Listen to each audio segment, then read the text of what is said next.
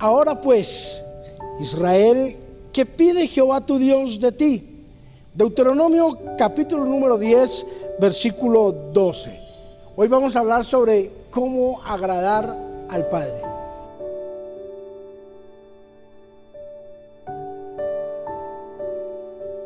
El gran interrogante, ¿qué es lo que Dios quiere de mí? Y Moisés responde al Padre o responde a la gente qué es lo que el Padre quiere de mí. No sé si has pasado por experiencias de la vida donde tú dices, no entiendo qué es lo que pasa, no sé por qué todo sale mal, no sé por qué siempre las cosas no fluyen a mi favor.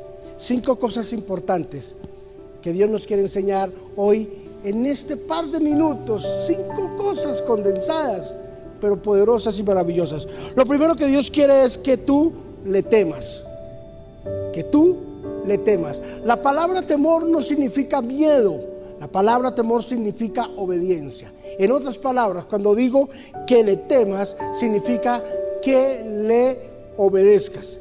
Es, ¿qué es lo primero que Dios quiere? Que seas obediente. Así como nosotros le exigimos a nuestros hijos, sean obedientes, hagan caso. Así Dios también nos dice a nosotros, sean obedientes, hagan caso. Dos, que andemos en todos sus caminos, que dejemos a un lado nuestros deseos, nuestras pasiones, nuestras ganas, nuestros pensamientos y nuestras ganas, que andemos en los caminos de Dios, que podamos experimentar verdaderamente lo que Dios quiere. ¿Qué le decimos a nuestros hijos? ¿Verdad? No pase, no haga esto, lo otro. ¿Por qué? Porque yo ya lo viví y no quiero que tú lo experimentes. Así es mismo Dios con nosotros como segundo lugar que nos dice, hagamos la voluntad del Padre, que caminemos en sus caminos. Tres, que le amemos. Qué lindo Dios, que le amemos. ¿Será que Dios es un ser sentimental que quiere que lo amen? No. Dios no dice que lo amen porque no tiene que nadie lo ame. No, no, no, no. Dios dice que lo amen porque está diciendo en otras palabras, coloquen prioridades en su vida. Si tú colocas prioridades, vas a poder entender los designios y las cosas grandes que Dios tiene para tu vida. Cuatro, que le sirvas. Que le sirvas. Es maravilloso.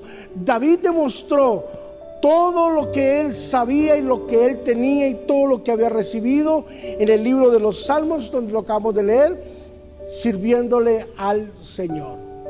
Que de día y de noche nuestra ambición más grande sea poder servir a Dios con todo nuestro corazón. Sirve a Dios como sirves a tu prójimo. Si tú le sirves a tu prójimo, le servirás a Dios.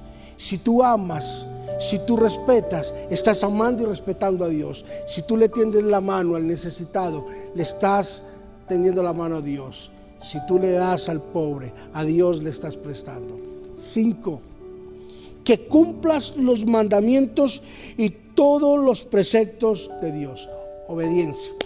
Que cumpla los mandamientos. No que seas un, simplemente un oidor olvidadizo, sino que seas un oidor hacedor de la palabra del Señor.